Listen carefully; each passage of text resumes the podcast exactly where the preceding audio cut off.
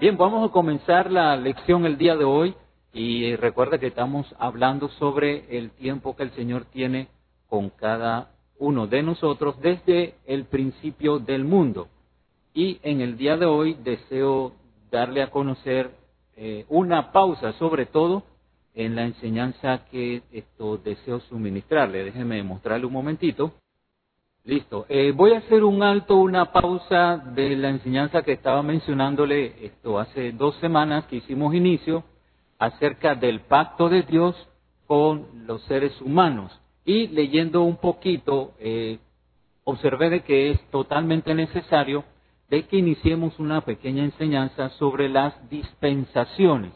Este trata sobre el trato que tuvo el Señor con la humanidad dependiendo de lo que ocurría en esa época. Y aún hoy el Señor sigue tratando con nosotros y el cual ha pasado por siete etapas que el Señor ha permitido de que los seres humanos pasemos eh, juntamente en compañerismo con Él. Así que el día de hoy vamos a iniciar las enseñanzas que trata sobre las dispensaciones. Y antes me gustaría que tuviéramos una oración, hermanos.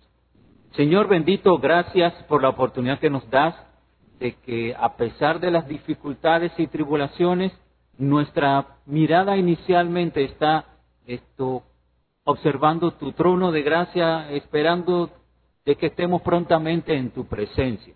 Señor, gracias porque aún nos mantienes en este mundo, gracias que todavía podemos conversar, palpar con nuestras amistades, principalmente con nuestros familiares y en segundo lugar con nuestros hermanos de la fe. Gracias por brindarnos esta oportunidad y si en cierta forma, Señor, nos llama a cada uno de nosotros, que la alegría, Señor, sea más superior de aquellas que nosotros teníamos anteriormente.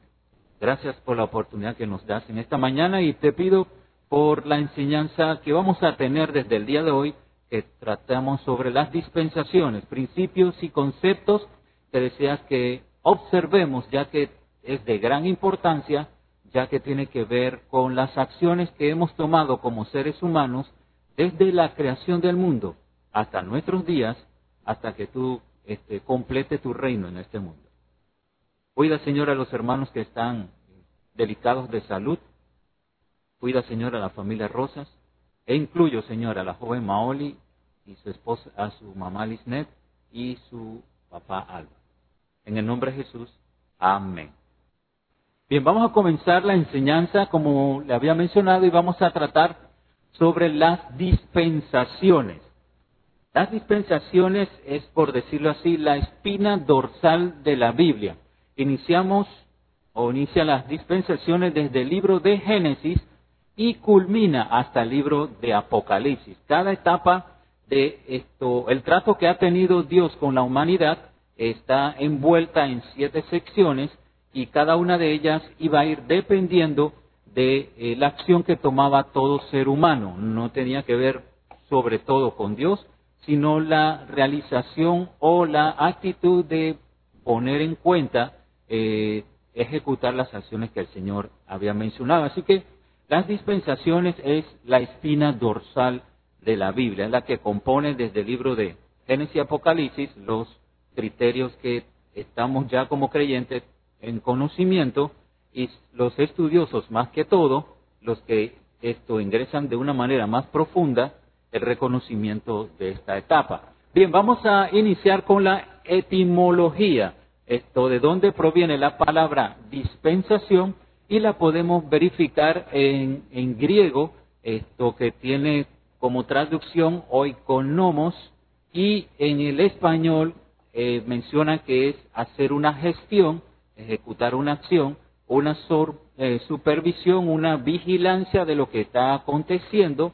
También tiene que ver con mayordomía sobre el trabajo que realizamos o ejecutamos en este mundo y de reconocer que un día tenemos que rendir cuenta de lo que se nos ha encomendado, no únicamente en lo espiritual, sino también en lo laboral y aún en lo familiar. Y también en administración tiene que ver una manera más de cómo se traduce esto etimológicamente eh, la palabra dispensación. Administración tiene que ver con el concepto de eh, regular el funcionamiento, de que todo esté trabajando adecuadamente y la oportunidad de que exista satisfacción de que se haya cumplido cada una de las etapas requeridas. Bien, vamos a observar la definición. ¿Qué es dispensación? Una dispensación es una administración en un lapso de tiempo o momento, periodo de tiempo o era o siglo también lo llamamos, donde da la idea de que hay un administrador o un mayordomo. El administrador de cada época administra los asuntos de Dios. La palabra dispensación eh, incluye dos secciones. Una tiene que ver con la administración o la mayordomía y la segunda etapa tiene que ver con el tiempo estipulado para cada sección de las siete dispensaciones que se encuentran en la palabra de Dios. Entonces, más o menos por decirlo así, la dispensación se compone de dos secciones. La primera, el tiempo que transcurre cada una de ellas y a quienes se le está incluyendo en la labor de la mayordomía en este sector. La palabra administración o mayordomía es generalizado en el Nuevo Testamento pero la palabra tiempo, era o siglo es un poquito diferente dependiendo del lugar donde se menciona la palabra. Así que la palabra dispensación esto está determinado por dos secciones, por la administración o mayordomía y el tiempo en que el Señor brinda esto la etapa de ser mayordomos.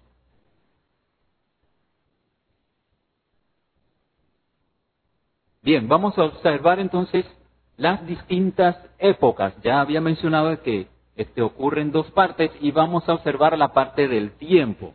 Vamos a ver tres ejemplos y el primero es que Dios ha prefijado un orden de los tiempos. Antes de que Dios hiciera ah, en la creación, antes de que existiera cualquier cosa en el universo, ya Dios tenía estipulado en su plan cada una de las dispensaciones que iban a ocurrir en el planeta y especialmente con los seres humanos. Ya Dios lo eh, tenía establecido, así que cada acontecimiento que tenía que ver con el trato de Dios con los hombres ya estaba esto completamente con conocimiento de Dios, ya que sabemos de que Él, por ser un Dios omnisciente, conoce hasta la última etapa de nuestra existencia.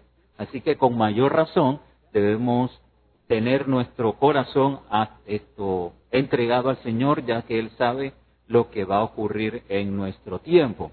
Entonces, observemos lo que dice Hechos capítulo 17, del versículo 24 al 26, solamente tomé el último versículo, y observe esto, lo que el apóstol Pablo está mencionando a los sacerdotes que lo estaban acusando, o especialmente en uno de los lugares donde estaba predicando la palabra, y se dieron cuenta de que lo que estaba intentando hacer es destruir la idolatría del pueblo donde se encontraba, pero él dio a comprender de que había un Dios que realmente ha ordenado los tiempos. Y observe lo que dice. De un solo hombre hizo todas las naciones, hablando de Adán y Eva, para que habitaran toda la tierra. Luego de Adán, sabemos de que vino el diluvio, quedaron solamente siete, y de allí comenzó a extenderse la población humana en el universo, en la tierra. Y dice, y determinó los períodos. Estamos hablando sobre las épocas y observa lo que dice Hechos 17, períodos en el original es kairos. Creo que muchos han escuchado esta palabra. Esto aquí en Panamá la he visto en joyerías, en almacenes, en empresas, creo que también en nombres de congregaciones o iglesias. Y esto es lo que significa. La, la palabra kairos significa los periodos, las etapas en las cuales el Señor ha tenido un contacto con la humanidad completa. Y este pasaje enfoca lo que quiere decir esto, la traducción acerca de dispensación. Dios tiene un trato con la humanidad. Comenzó con Adán y Eva, ya ha sido esto la secuencia en la cual podemos decir que nos encontramos en la etapa 6 y cada una de estas etapas el Señor ha brindado un periodo determinado para cada uno de ellos. Así que dentro de la historia humana, Dios ha querido un trato especial con la humanidad. Veamos el siguiente ejemplo hablando sobre las épocas. Y esto vamos a observar lo que dice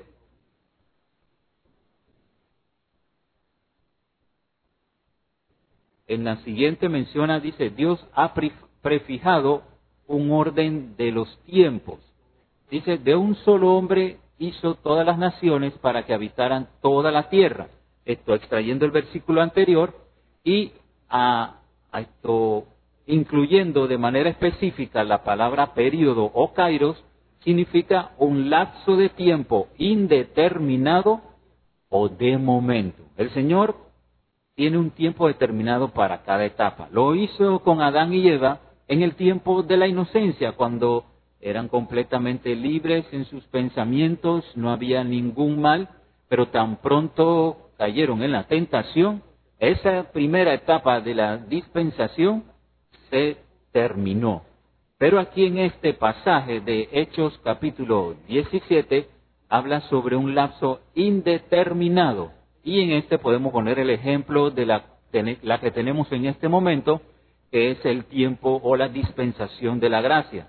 Ha pasado más de dos mil años y no sabemos cuándo termina.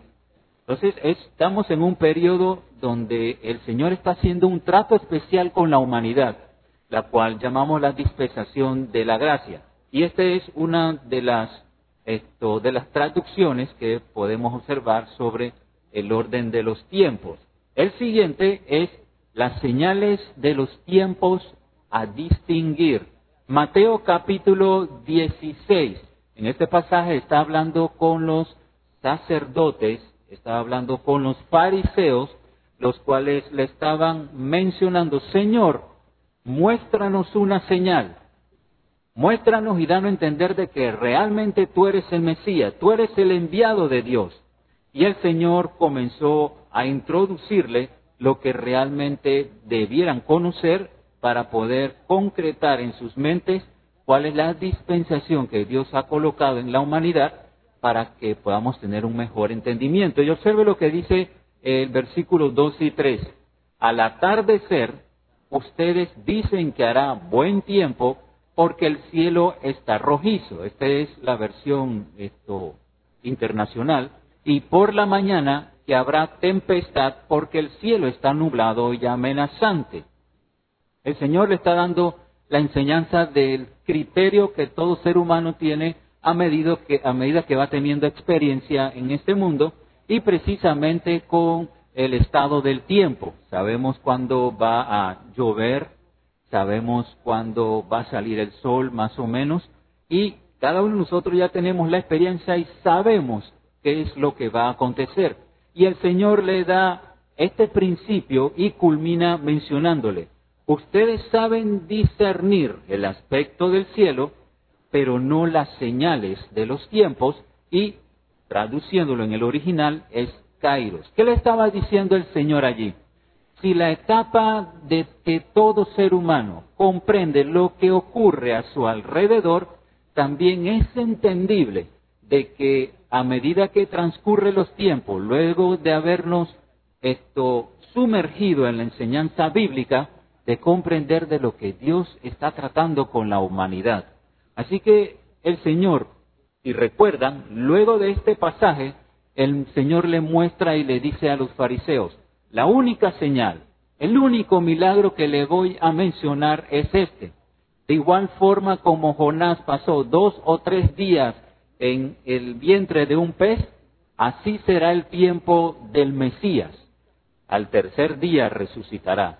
Estaba mencionando el Señor a los fariseos. Si realmente quieren comprender si soy el Mesías, si soy elegido de Dios, observe lo que va a acontecer y cuánto tiempo duraré en este mundo esto luego de haber crucificado, de ser crucificado, y van a observar de que realmente yo soy el Mesías. Así que el Señor le mostró a ellos, por medio de la palabra kairos, que está refiriéndose a un tiempo determinado.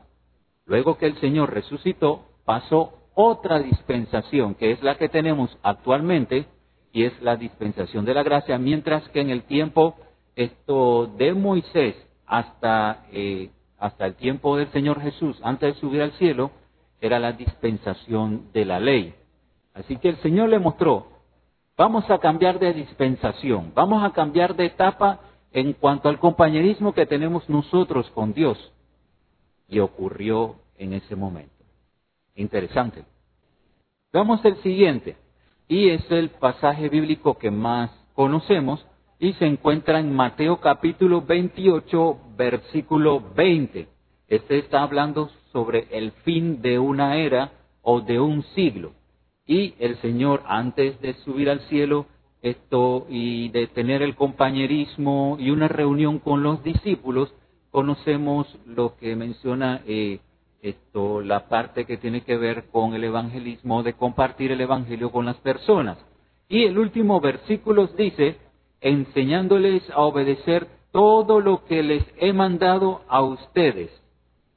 Está mencionándoles, hagan discípulos, prediquen el Evangelio y al final observe lo que Él brinda como promesa.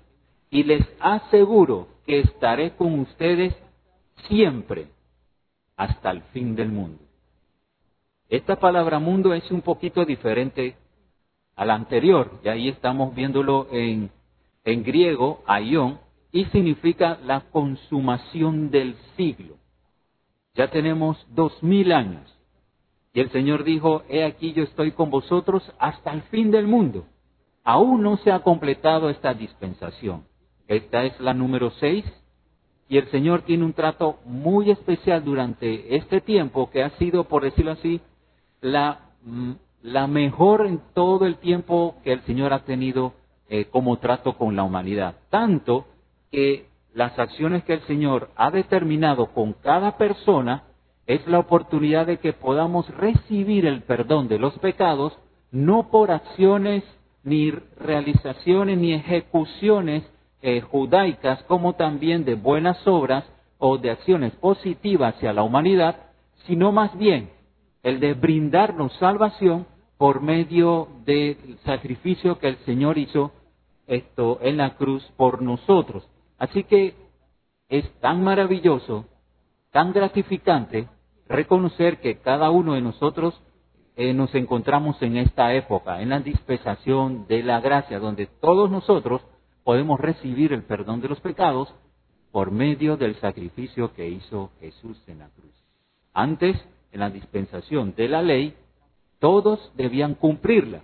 Pues si recordamos en el libro de Santiago dice, debemos cumplirla todas, pero si fallamos en una, somos culpables de todas. Y Romanos 3:23 recordamos que dice, dice esto, por cuanto todos pecaron. Entonces, esta es una, una palabra más hablando sobre el tiempo que Dios utiliza para eh, tener un espacio de la dispensación con cada uno de nosotros. El fin de una era. Bien, vamos a ver el siguiente ejemplo, ya que recordamos de que consiste la dispensación de dos secciones y una de ellas se acercaba o tomaba referencia hacia el tiempo y ahora vamos a ver con la persona misma, con nosotros y nos ha colocado como mayordomos en la dispensación en la cual nos encontramos y el Señor Jesús tuvo el deseo de explicarlo en la parábola de mayordomo infiel que se encuentra en Lucas capítulo 16. Extraje algunos versículos ya que es muy interesante poder leer todo el pasaje bíblico, pero para que tengamos un pequeño criterio de lo que significa ser mayordomo de acuerdo a la dispensación que el Señor nos ha brindado. Observemos entonces el primer versículo lo que menciona y dice lo siguiente. Dijo también a sus discípulos, había un hombre rico que tenía un mayordomo y fue este acusado ante él como disipador de sus bienes.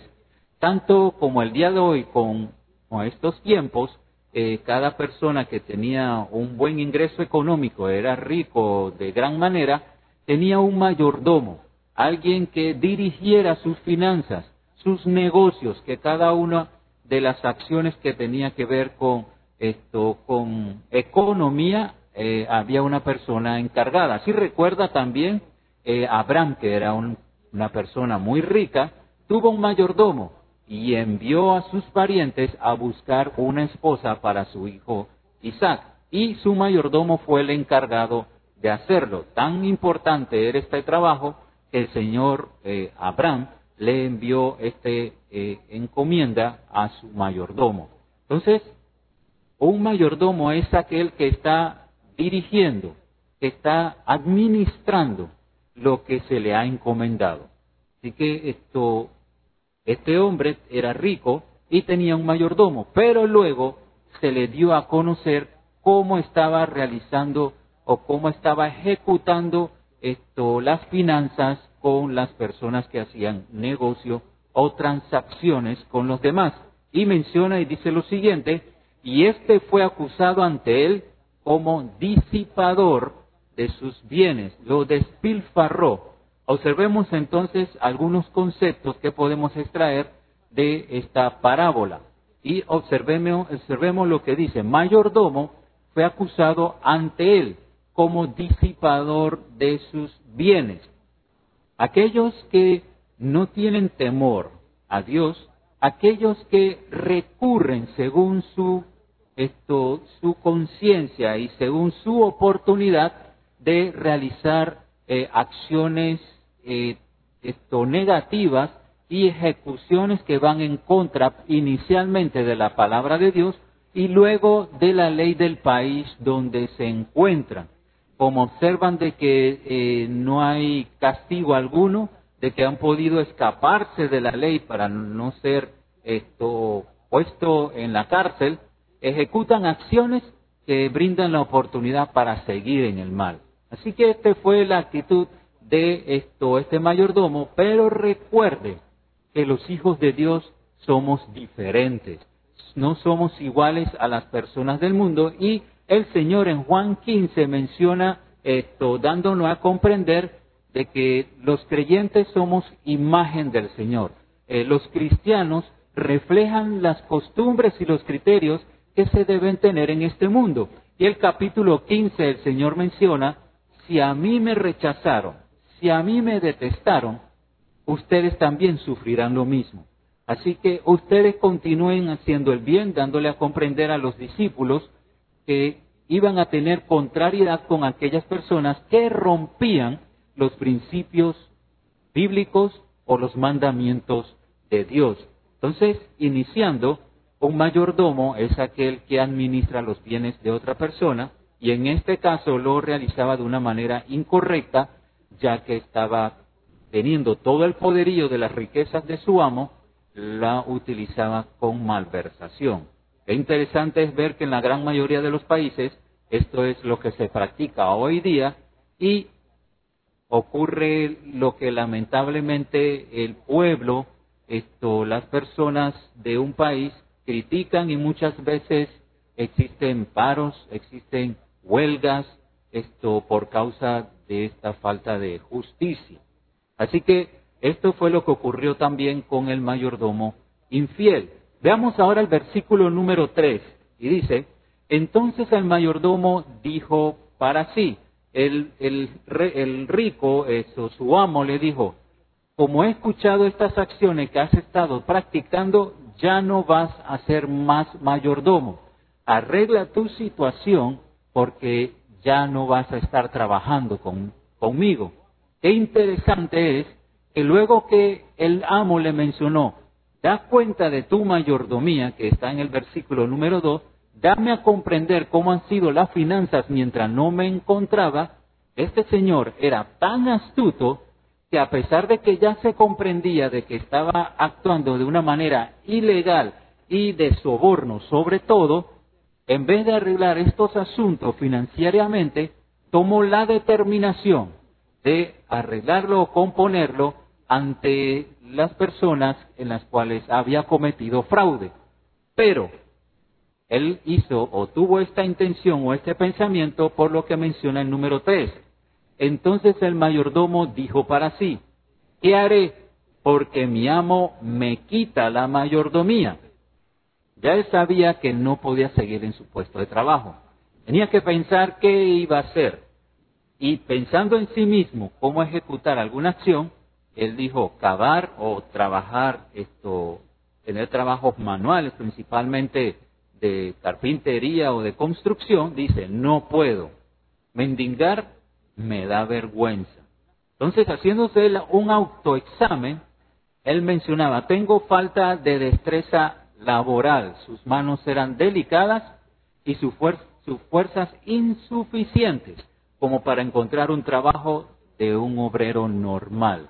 Este individuo, esta persona, parece que por tener la costumbre de estar sentado, de estar trabajando en transacciones, recibiendo esto dinero para hacer compras o ventas, estaba esto, de una manera tranquila, eh, de no tener ejecuciones normales que un, sobre todo un hombre debe realizar en este mundo, esto y se encontraba bien. Quizá puede ser posible que como estaba robando a su amo, parte de ese dinero tenía personas que apoyaban en su casa y apoyaban a su familia, puede ser posible. Así que cuando él llegaba a casa no tenía nada esto necesario que arreglar ni nada que ejecutar, no tenía la necesidad de tomar una escoba o un trapeador, ya que esto en su casa esto estaba todo completamente en orden. Y segundo, dice, vergüenza de mendigar, que no lo reconozcan como el que realizó transacciones dudosas, no quería estar esto en un semáforo pidiendo dinero, eh, teniendo alguna acción de, de, cómo recibir dinero de una manera eh, de pedir limosna. Cuando estuve leyendo este pasaje me, me acordé de un señor, o dos señores sobre todo, que astutamente ah, colocan en su mano unos cuantos reales, unos cuantos eh, 25 centavos o dólares y mencionan con una mochila en su, en su espalda que tenían que ir al Darién, tenían que ir a Santiago y que esta era lo que estaba recogiendo y si podían brindarle una, unos 25 centavos más o un dólar en, en, en moneda para así cubrir el gasto del pasaje. Así que se la pasó en varios lugares, esto tratando de recogerlo, pero si nos acordamos, a medida que va pidiendo poco a poco, va aumentando eh, el ingreso que iba a tener, ya que consideramos que 25 centavos o un dólar es muy poco, pero si lo hace de una manera frecuente, si, si le dan, si esto aborda 10 personas que le dan un dólar, ya son 10 dólares. A que astutamente este señor estaba intentando esto de una manera negativa eh, pedir limosna supuestamente. Luego fui a, al, al, Seguro Social de, Transímica, al complejo, y había un señor en la cual estaba pidiendo también dinero porque tenía que irse para ver aguas. Y luego que me puse en la entrada de, del hospital, que estaba allí, estaba un señor vigilando y él me dijo, a este señor yo como que lo he visto. ¿Qué le dijo? ¿Qué le dijo? Porque él se me acercó a mí. Y él me dijo que tenía que ir para, para Veraguas. Ah, sí, yo como que lo he visto y parece como que me había mencionado que iba para Herrera. Y parece que este es el sistema que hoy día eh, ocurre. Supuestamente no se quiere trabajar y mucho menos mendigar en caso de él, pero lo interesante de este mayordomo es que tenía, no tenía vergüenza de robarle a los demás con las transacciones que tenía. Así que un mayordomo infiel es aquel que no desea ejecutar de una manera correcta los trabajos de lo que se le ha encomendado, e incluyéndolo dentro del concepto de dispensación, muchos de nosotros tenemos la responsabilidad de ejecutar acciones de acuerdo a la responsabilidad que Dios nos ha brindado. Así que si nuestras manos continúan delicadas, hablando simbólicamente, y no tenemos el deseo de ser visto ante los demás, pues debemos tener mucho cuidado porque la calificación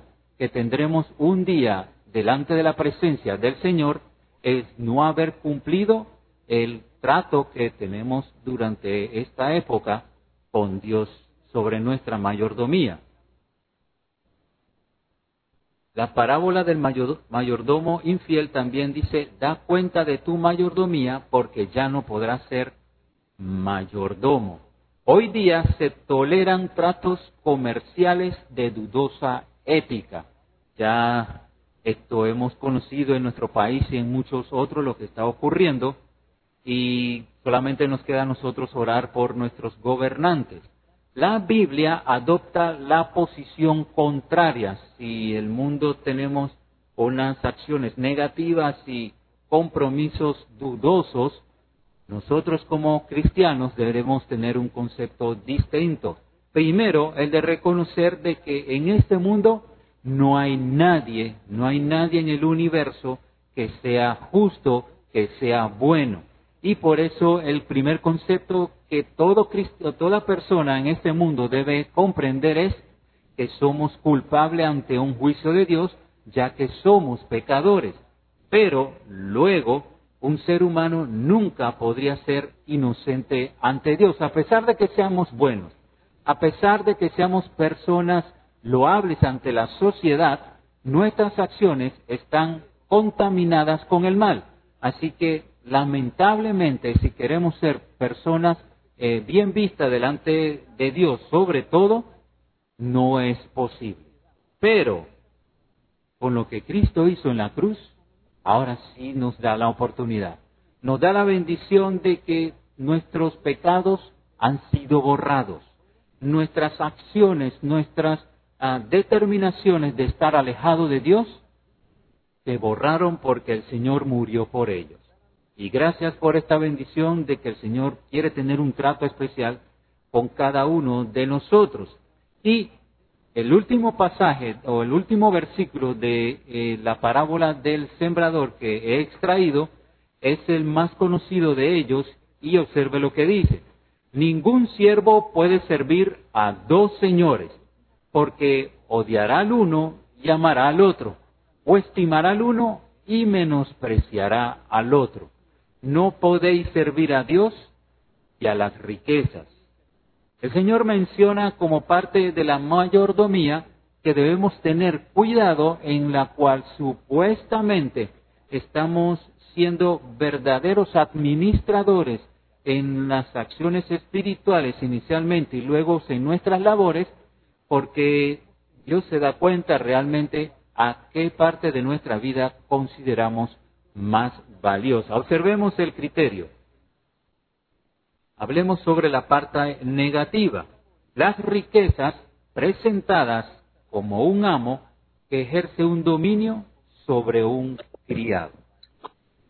Ya es entendible, ya es de reconocimiento que cuando se nos brinda la oportunidad de tener esto, de alguna manera, un beneficio económico, automáticamente tenemos el ánimo, tenemos el deseo de darle prioridad a ello, de darle la importancia esto más de lo debido como debiera ser. Y tristemente ocurre en la gran mayoría de eh, las congregaciones y de creyentes que mientras estamos con la necesidad, ya sea de salud y en este caso en cuanto a economía, nuestras rodillas se encuentran en todo momento en suelo, pidiéndole y solicitándole a Dios que abra las puertas en un lugar donde podamos laborar y así tener nuestros ingresos para que podamos esto recibir de una mejor manera el pan de cada día y pagar nuestras responsabilidades.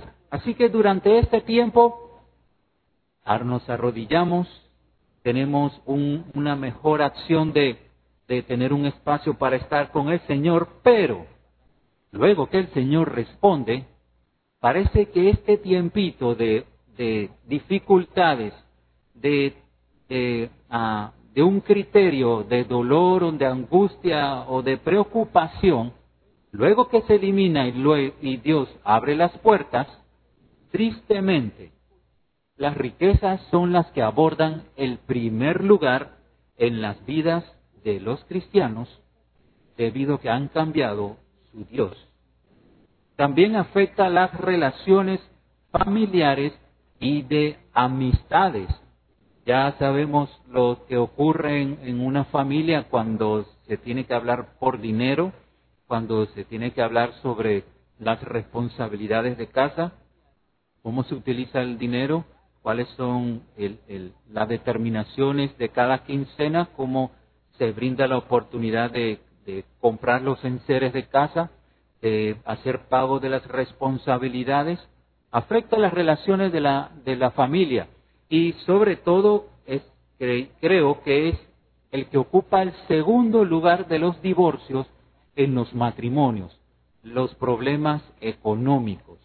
Eh, tanto el esposo como la esposa quieren tener un criterio distinto y aún más, si cada uno tiene su, trabajo, esto ejecutan acciones de independencia, no dándole importancia a las responsabilidades que deben tener en común. Y de igual forma las amistades cambian de criterio, cambian de nivel, ya que no le aportan ningún eh, aporte positivo en cuanto a los beneficios. También intensifica la naturaleza egocéntrica. Luego que tenemos unos realitos, luego que tenemos un trabajo, inmediatamente iniciamos el proceso de limpieza de nuestro closet.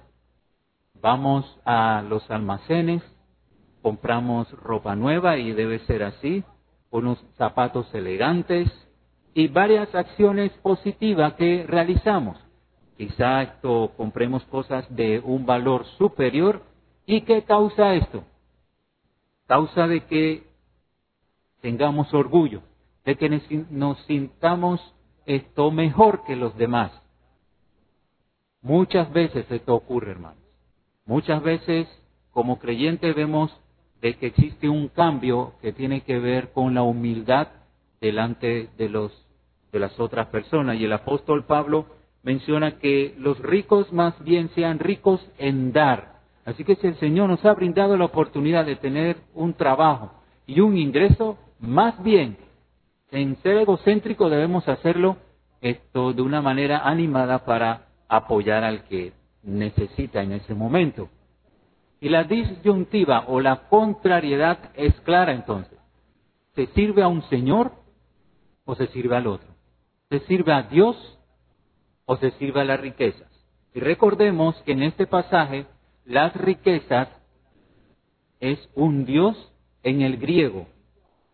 Está diciendo este pasaje, adora al Dios mamón, que es riquezas, o al Dios supremo, en este caso Jesucristo. ¿A quién quiere adorar? al Dios de las riquezas o al Dios que le salvó y le limpió de sus pecados. El Señor le estaba hablando principalmente a sus discípulos y le estaba mencionando, tengan cuidado, porque las riquezas de este mundo son pasajeras y van a impedir de que realmente ustedes se concentren en lo que es más valioso. El trabajo que Dios nos ha brindado de ser mayordomos durante este tiempo, esta dispensación que nos ha permitido vivir. La parte positiva, que es lo que realmente debe tener esto, un contentamiento en nuestra vida, menciona lo siguiente.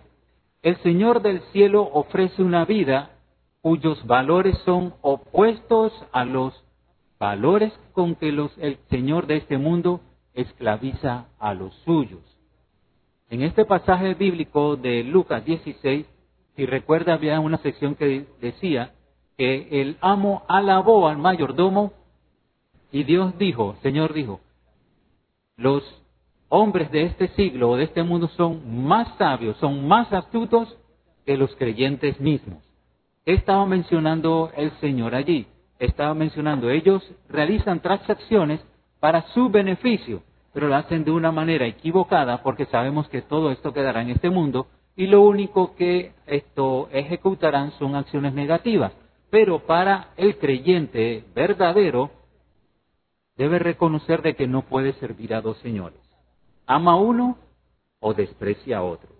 No, nosotros debemos utilizarlas para llevar a otros a difundir el mensaje del reino para que la gente creyese y lo aceptase. Entonces nos da a comprender lo que dice el, el, libro de Efesios. Dice, el que hurtaba no hurte más, sino que trabaje. Luego que el Señor nos brinda de abrir las puertas en un puesto laboral, dice, trabaje ayudando a los demás con los que padecen necesidad. Entonces, la causa de tener un trabajo, hermanos, de tener un ingreso, es para que el Evangelio continúe. Otras personas más se salven.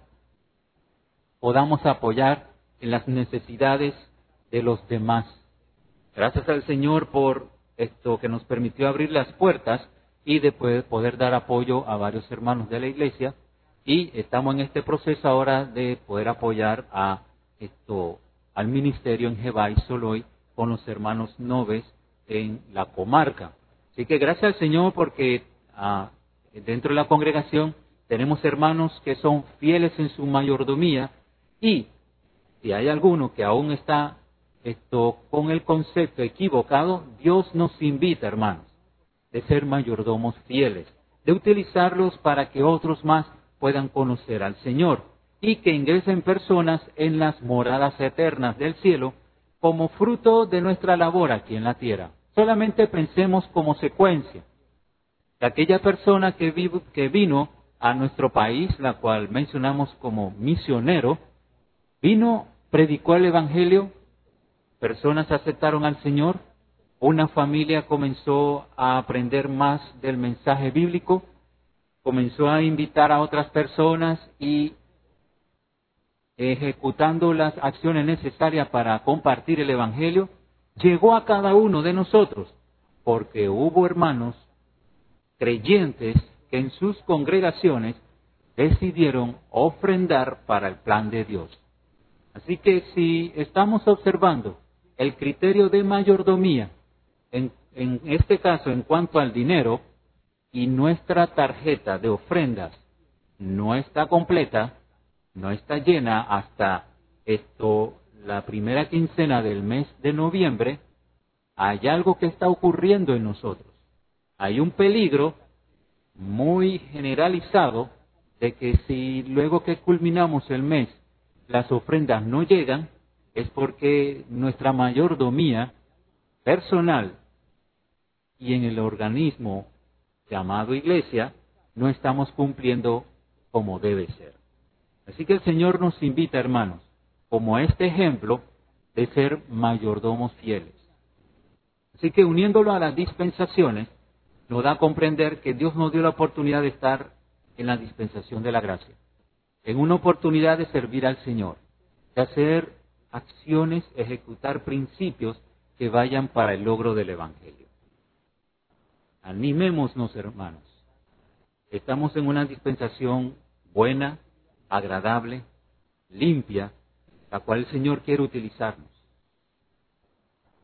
Dios quiere brindarnos oportunidades mientras estamos aquí.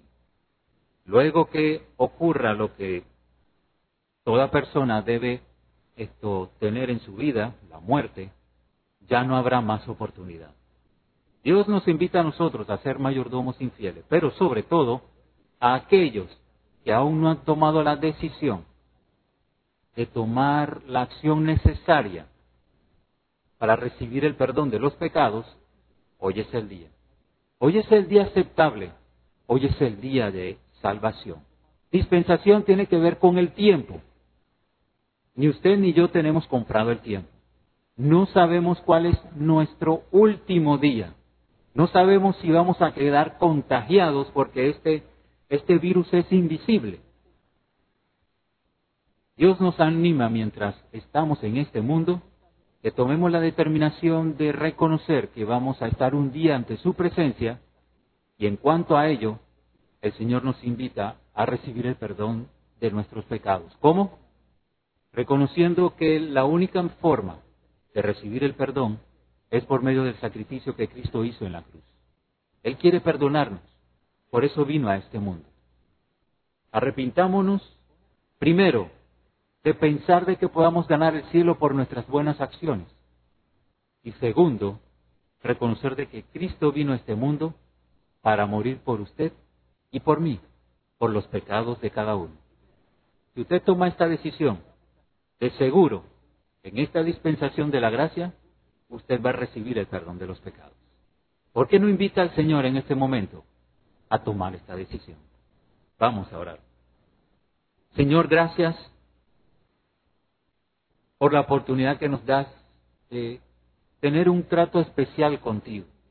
Pero sobre todo, gracias por la existencia nuestra de estar en la dispensación de la gracia. Pero a pesar de ello, de que es un ambiente, por decirlo así, agradable, tanto con usted, con los hermanos, es apreciable que mientras nos mantienes aquí, nuestra mayordomía debe ser completamente activa y con una actitud de servirte en primer lugar, que es como deseas tú que pongamos como principio, de acuerdo al primer mandamiento que has colocado a la humanidad.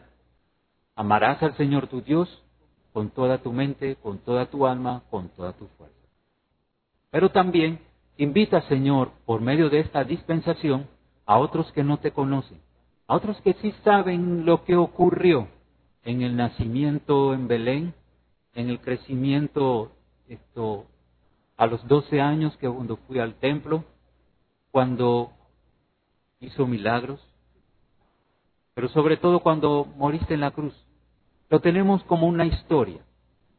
En nuestro pensamiento existe como algo noble que que nos acordamos en el tiempo de Semana Santa, pero en realidad lo que tú quieres darnos a entender es que tú moriste en la cruz por nosotros. Señor, en este momento existe alguna persona que no te conoce, que no sabe si cuando le llames a su presencia va a estar delante de ti o va a estar en el lugar de sufrimiento. Si usted en esta mañana quiere tomar esa decisión, puede tomar, puede hacer esta oración. Señor Jesús, gracias por permitirme vivir hasta el día de hoy.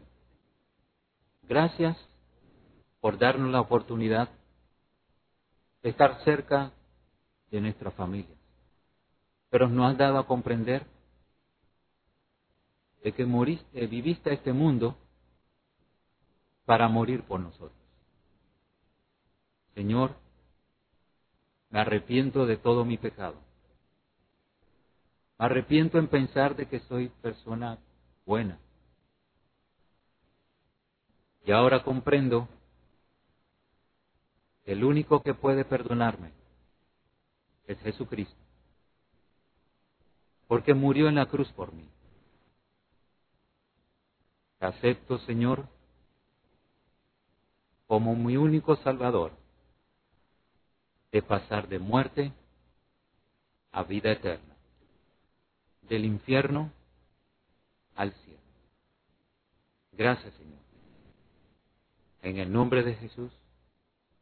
Amén.